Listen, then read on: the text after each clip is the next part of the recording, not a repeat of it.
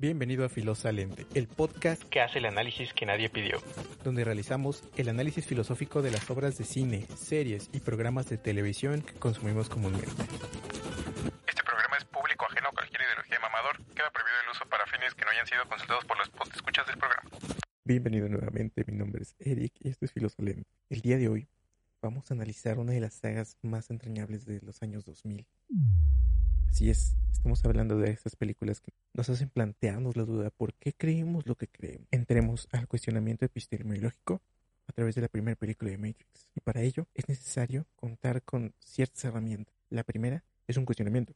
¿Cómo estamos seguros de que creemos en nosotros mismos? Desde de conocer nuestra existencia y cómo es que conocemos el mundo. Bien, de aquí podremos usar varios puntos de apoyo, como el mito de la caverna de Platón, la teoría de Putnam y la duda metódica de Descartes. Pues bien, Matrix está inspirada en parte en la teoría de Hillary Putnam, pues donde sabemos esta experiencia en primera persona que experimentamos podría ser simulada. El tacto, el oído, la vista, el gusto, hasta el olfato podrían ser falsos. Podríamos ser un cerebro flotando en un frasco, siendo estimulado por impulsos eléctricos. Bien, hasta ahora hemos sido capaces de desarrollar modelos neuronales asociados a las ideas y cómo estos se interconectan con otras ideas. Hemos generado mapas de las zonas cerebrales y cómo se iluminan ante diferentes estímulos. Hemos descifrado el cómo y el qué, pero no el por qué. Hemos aprendido a dudar de todo excepto de esta realidad. De Platón, el mito de la caverna. Este es uno de los más importantes a la hora de desentrañar Matrix, ya que narra cómo unos esclavos viven en una cueva creyendo que lo que ven es la realidad, cuando realmente solo ven sombras proyectadas en una pared. Lo cierto es que viven engañados, pero uno de ellos va a escapar y va a ver la luz del sol.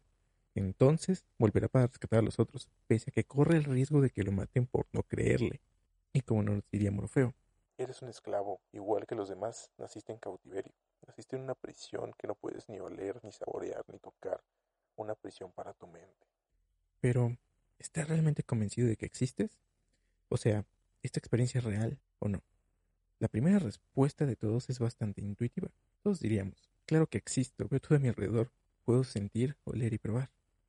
Y aquí, en esta parte de este filme, podríamos tomar el papel del señor Thomas Anderson. Neo para los cuatro. Afirmar nuestra existencia, confirmarla por medio de nuestros sentidos, pero justo en este momento podríamos traer a colación a René Descartes y derrumbar todo lo que habíamos pensado.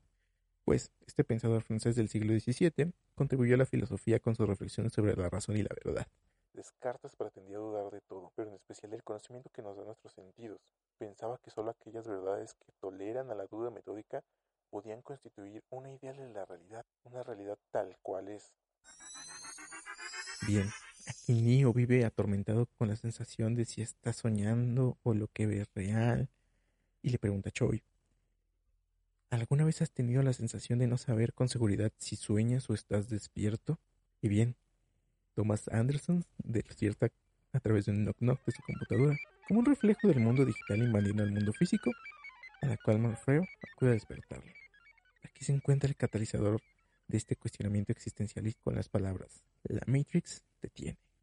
Y Morfeo es un gran personaje para esta primera entrega, pues nos hace cuestionar algo, algo sumamente importante. ¿Cómo estamos seguros de que lo que entendemos por real no son solo sueños, simulacros o algo más? El conflicto es cómo hacerlo sin sufrir una despersonalización. Y bien, para este punto de la primera entrega, cuando Neo habla con Morfeo, este le explica que la Matrix es una simulación del mundo que antes existió, en la que la mente del ser humano reside, pues en algún punto de la historia la inteligencia artificial que creó el ser humano evolucionó y se volvió contra la raza humana, lo llevó a la guerra y en un intento de evitar la extinción destruimos el cielo para cortar la fuerte energía a las máquinas. Sin embargo, estas encontraron nuevas fuentes de energía en la electricidad y el calor que genera el cuerpo humano. Ahora las máquinas generan grandes campos de propios humanos. Los hombres ya no nacen, se cultivan. Y están dispuestos a funcionar como baterías de las máquinas mientras que se nos conecta un mecanismo donde recibimos información que simula una realidad.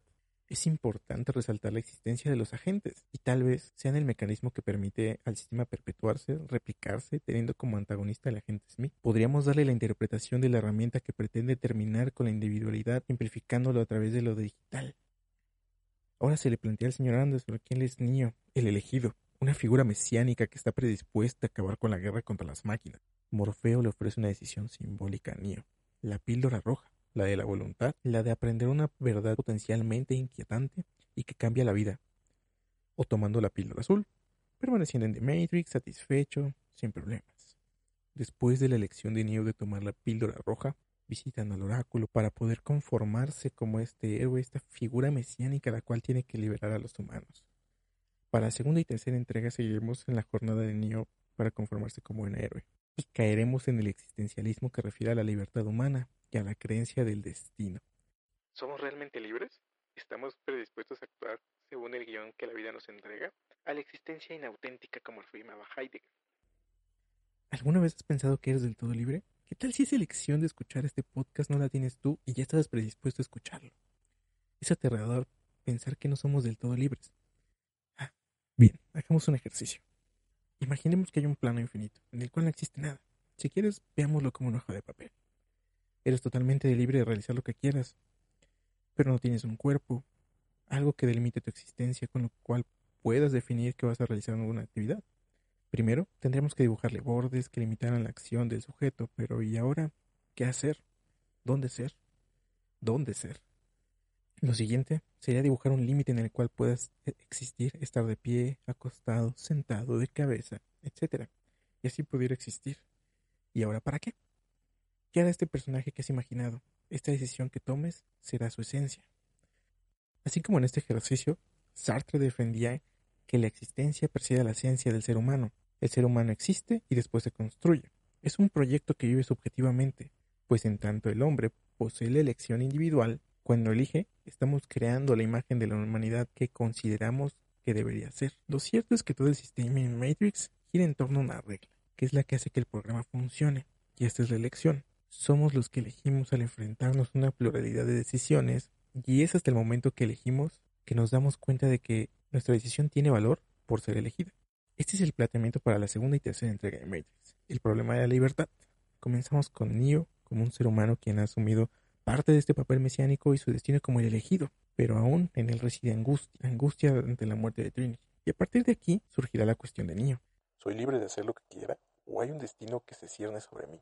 ¿Qué podríamos extrapolar hacia un existencialismo como el de Sartre y Bourdieu? Neo comienza a sentir angustia por la ambigüedad de sus decisiones, pues tendrán repercusiones sobre el individuo y en su moral personal, así como en el colectivo y su moral. Y en este punto, quien lo desvela es el arquitecto. El arquitecto ha descubierto una solución según la cual el 99% de los individuos aceptaba el programa mientras que pudieran elegir, aunque únicamente lo percibieran en un nivel casi inconsciente. La trayectoria de pasar del señor Anderson a Neo está sembrada de elecciones. Pastilla roja, pastilla azul, saltar un edificio para salvar a Morfeo, matarlo, la puerta de Trinity o la fuente. Podremos verlas como el patos y el logos. Ir a la ciudad de las máquinas o quedarse en la nave. Seguir luchando contra Smith en la batalla o rendirse. La vida auténtica es la de Neo. Sartre defendía que los humanos están condenados a ser libres, que siempre tienen que elegir. Si no elijo, también elijo. En todas nuestras decisiones tienen repercusiones en el mundo que compartimos. Por eso, el ser humano se vuelve responsable de la humanidad con sus decisiones. Si lo analizamos desde el punto de Simón de Beauvoir, decía que los seres humanos, a pesar de las miserias del mundo, siempre seguimos soñando. En la pelea final entre el agente Smith y Neo, se plantea el, papel del señor Anderson como cineas, y más cuando el agente Smith lo cuestiona. ¿Por qué, señor Anderson? ¿Por qué? ¿Por qué lo hace? ¿Por qué? ¿Por qué se levanta? ¿Por qué sigue luchando? ¿De verdad cree que lucha por algo más además de su propia supervivencia? ¿Querría decirme que es acaso si lo sabe? ¿Por libertad? ¿Por la verdad? ¿Tal vez por la paz? ¿Quizá por el amor? Critica las ilusiones del señor Anderson, desvaríos de la percepción, concepciones temporales de un frágil intelecto humano que trata con desesperación de justificar una existencia sin sentido ni objetivo. Ante las preguntas, Neo le contesta al agente Smith por qué elegido. A pesar de todo, de todo lo que ha ocurrido, corazón late, la mano se tiende, nuevos proyectos nacen, se impulsan adelante. Con esta respuesta, Neo plantea una pregunta más grande como las de Bouvier. ¿Dónde encontraremos la verdad del hombre? Si no es en él, en él mismo. La reflexión no puede detener el impulso de nuestra espontaneidad. Esa es la sugerencia. Seguir soñando, seguir luchando y reafirmarnos a través de nuestras decisiones anteriores. Para este punto, Neo entiende que no quiere un fin, no quiere excluir de todo al otro, pero quiere detenerse, quiere gozarlo, quiere superarlo. La noción es ambigua, puesto que todo es al mismo tiempo un punto de partida, y esto no impide que pueda ser mirado como un fin. En ese poder es donde reside la libertad del hombre, la real libertad del hombre. Por ello es que Neo acude a la ciudad de las máquinas y negocia y negocia defendiendo la libertad de los seres humanos que quisieran permanecer en The Matrix y los que quieran ser liberados. Si bien esta saga ha sido una de las más queridas por sus fans, creo que el punto más importante de The Matrix reside en el cuestionamiento de la realidad y la existencia, además de evocar a la filosofía de acción. Es posible tener varias respuestas de cómo experimentamos nuestra realidad y cómo a través de nuestro conocimiento podemos explicarla, pero no todos lo percibimos igual. Cada quien tiene una epistemología distinta. Cada quien experimenta su mundo de diferente manera, su realidad de diferente manera, al igual que cada quien interpreta su libertad de diferente manera. Y a pesar de las miserias del mundo, el hombre siempre debe seguir soñando. Gracias por acompañarme en este segundo episodio. Recuerda, síguenos en nuestras redes como Filosalente en Facebook, Instagram y Twitter. No te olvides de compartir este episodio con tus conocidos y amigos. Hasta la siguiente semana.